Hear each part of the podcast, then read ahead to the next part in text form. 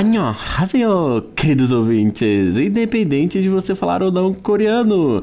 Annyeonghamnida, mais um Spin de Notícias, seu giro diário de notícias científicas em escala olímpica. Aqui é o Thiago Mota falando de Campinas e desse 7 Guy de 2019. Eu, tá, tá, eu vou me acostumar com isso, 25 de junho, ok. Essa semana, ao menos pro Thiago do presente, pra vocês que estão ouvindo, foi na semana passada, eu estava acompanhando aqui na Unicamp os alunos selecionados para a Olimpíada Internacional de Linguística. Acho que todo mundo deve ter achado meio estranho um grupinho de oito adolescentes pra lá e pra cá do Instituto de Estudo da Linguagem. Se alguém porventura chegou a ver e não entendeu, tá explicado do que se tratava. Então, nesse quingentésimo nonagésimo segundo episódio do Speed Notícias, vamos conversar um cadinho sobre as Olimpíadas de Linguística. Gira, editor!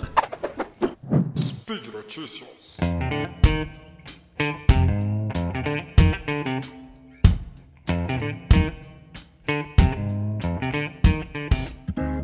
Então, a gente tá aqui no clima de Copa do Mundo, do futebol feminino, com a Marta e companhia, né? Mas será que também existem seleções brasileiras de linguística? E sim, sim, temos, temos duas.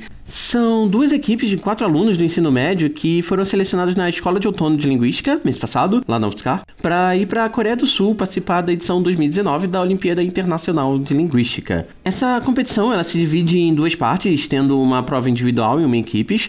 No ano passado fizemos um spin sobre a Olimpíada Brasileira, aquele spin 177, é, em que eu falo mais sobre a história das Olimpíadas de Conhecimento e sobre a estrutura da Olimpíada Brasileira de Linguística. Se quiser saber mais, o link vai estar lá na página desse post, lá no portal Deviante. Por hora, eu vou fazer apenas um resumo. Como a linguística não é lá a disciplina mais famosa do mundo, e logo ela também não é vista no ensino médio, as provas acabam sendo testes que envolvem mais raciocínio lógico, intuição linguística e conhecimento de mundo para resolver alguns problemas linguísticos.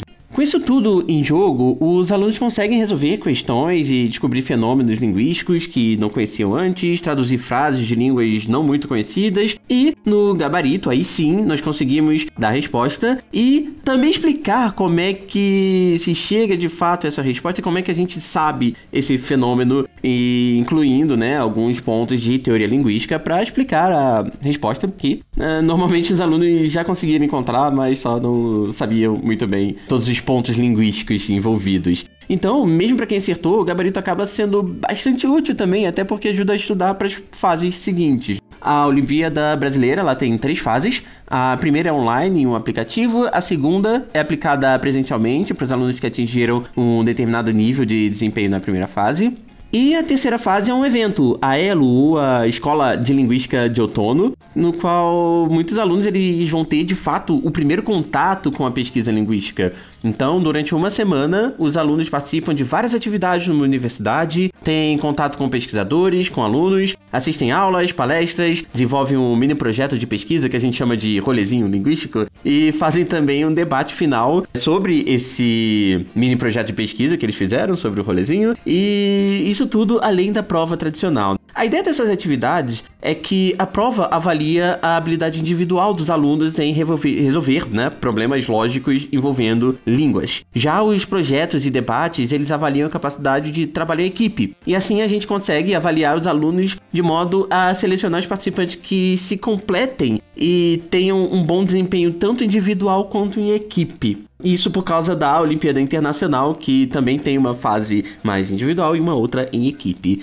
A ELO, né, a Escola de Linguística de Outono, ela aconteceu no mês passado na UFSCar e agora os alunos selecionados iniciaram o treinamento. Semana passada eu estive com eles aqui na Unicamp. Na verdade, essa semana eu ainda estou no presente, vocês que vão escutar no futuro. Enfim, essa semana eles estiveram aqui na Unicamp organizando, e então eu acabei organizando algumas conversas e palestras com outros professores que podiam trazer alguns conhecimentos que possam ser importantes na competição internacional. Então, obviamente, tem que falar o nome deles. Os alunos selecionados para as equipes brasileiras são Antônio Luiz Alves Azevedo, do Colégio Eleva, no Rio de Janeiro, o Gustavo Palotti da Silva Martins, da IFPR, lá em Londrina, no Paraná, o Gustavo Baracat Álvares Martins, do Colégio Objetivo, em São Paulo, João Henrique de Oliveira Fontes, no Colégio Militar, no Rio de Janeiro, Júlia Ramos Alves, do Instituto Federal de Espírito Santo, em Vitória, Pedro Machado Martins Leão, do Colégio de Aplicação da Federal de Pernambuco, em Recife, Sandy Gui, do Colégio Etapa, em São Paulo, e Vinícius de Oliveira Peixoto Rodrigues, do Farias Brito, em Fortaleza, no Ceará. E acho que talvez alguns nomes aqui sejam conhecidos, se vocês escutaram bem o episódio 177.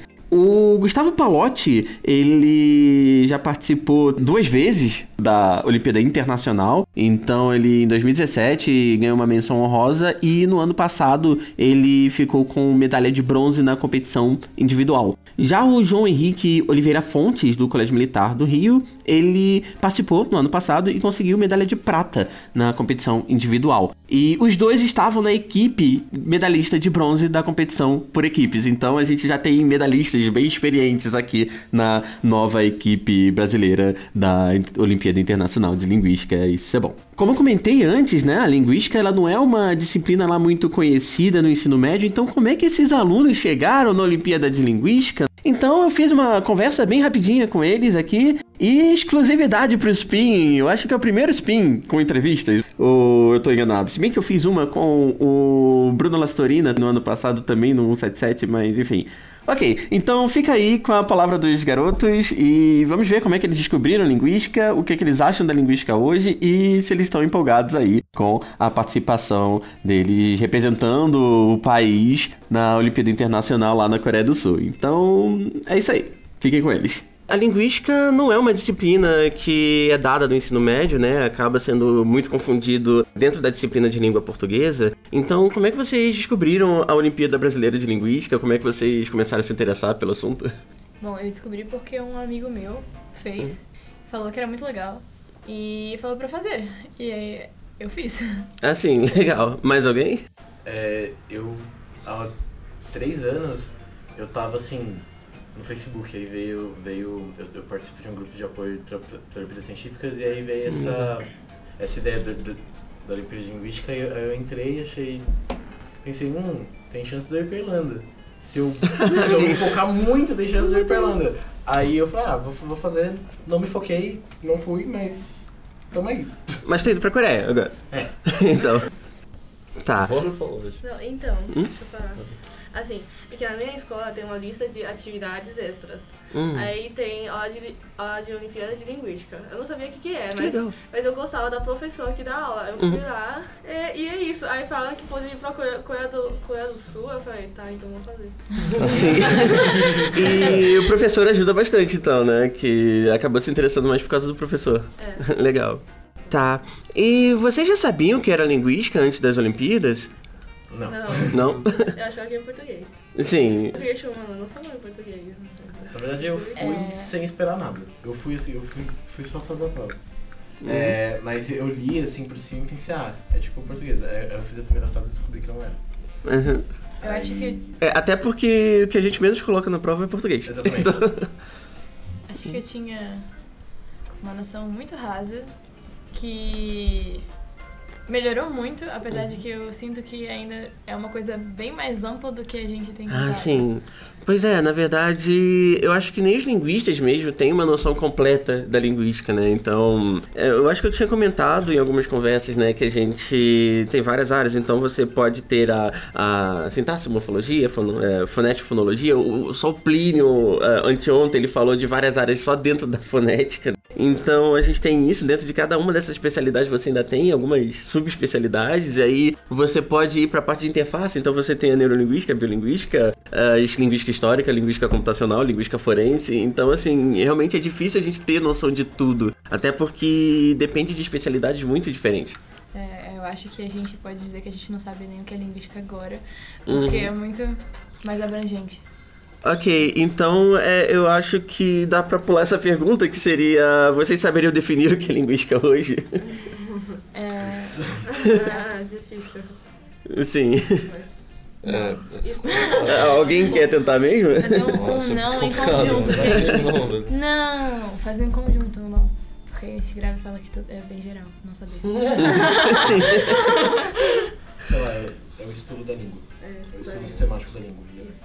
É, isso, eu acho que essa, essa é a definição mais bem resumida, sabe?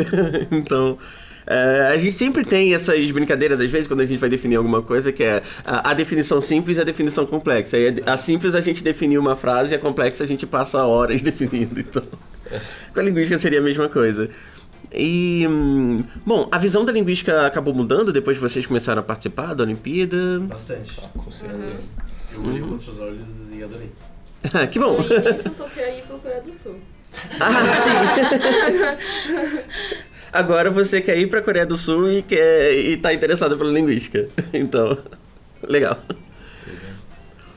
Tá, e tem alguma área que vocês gostam mais na linguística que chama mais atenção? Linguística histórica Linguística histórica, legal. e psicolinguística. Ah, legal, massa. Minha área. Eu gosto muito de neuro. Ah, sim. Linguística. Sociolinguística. Sociolinguística. Então, foi a sociolinguística, histórica, psicolinguística, mais alguma coisa? Você tinha se interessado pela computacional, né? Sim. Então, Neuro.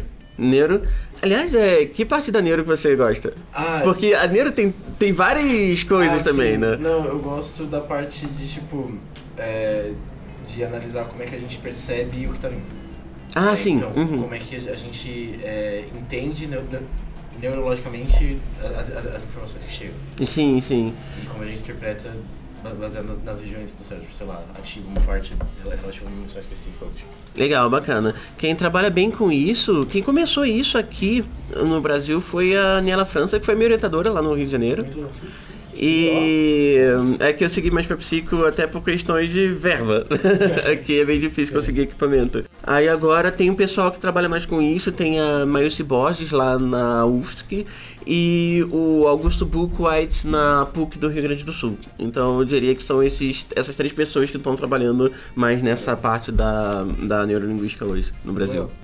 E assim, quanto vocês estão empolgados agora com essa participação na Olimpíada eh, Internacional lá na Coreia do Gosto Sul? demais, empolgadíssimo. Sim. Muito. Sim, sei, é, assim, qual a expectativa de vocês? Vocês estão confiantes? Ah, então, A, no- a nossa preparação tá muito boa. sim. Uhum. Gostando bastante da, da, da nossa preparação e eu confio nela. Que legal, parabéns pro Bruno então, tá fazendo a preparação. Bruno quer falar alguma coisa também? Tem alguma coisa a dizer sobre, sobre esse grupo? Eu acho que eu acho que como sempre é um grupo muito heterogêneo, o que é bom assim, porque eu acho que são muitas habilidades que principalmente quando eles convivem elas se complementam. Sim, e, sim. e elas acabam dando um panorama amplo, né? Porque porque toda Olimpíada eh, ela deveria servir para não como um treinamento técnico, mas para ampliar os horizontes. Uhum. Aí no caso a gente está ampliando os horizontes através da, da- das várias coisas que a gente sabe sobre as línguas humanas. Então essa complementação ela provoca coisas que eu acho que vão render muitos frutos inesperados no futuro. Sim, legal. Então, obrigado. Acho que agora eu posso deixar vocês voltarem lá pro treinamento. Então, foi bem bacana conversar com eles, né? E também ver a evolução do conhecimento de linguística. E.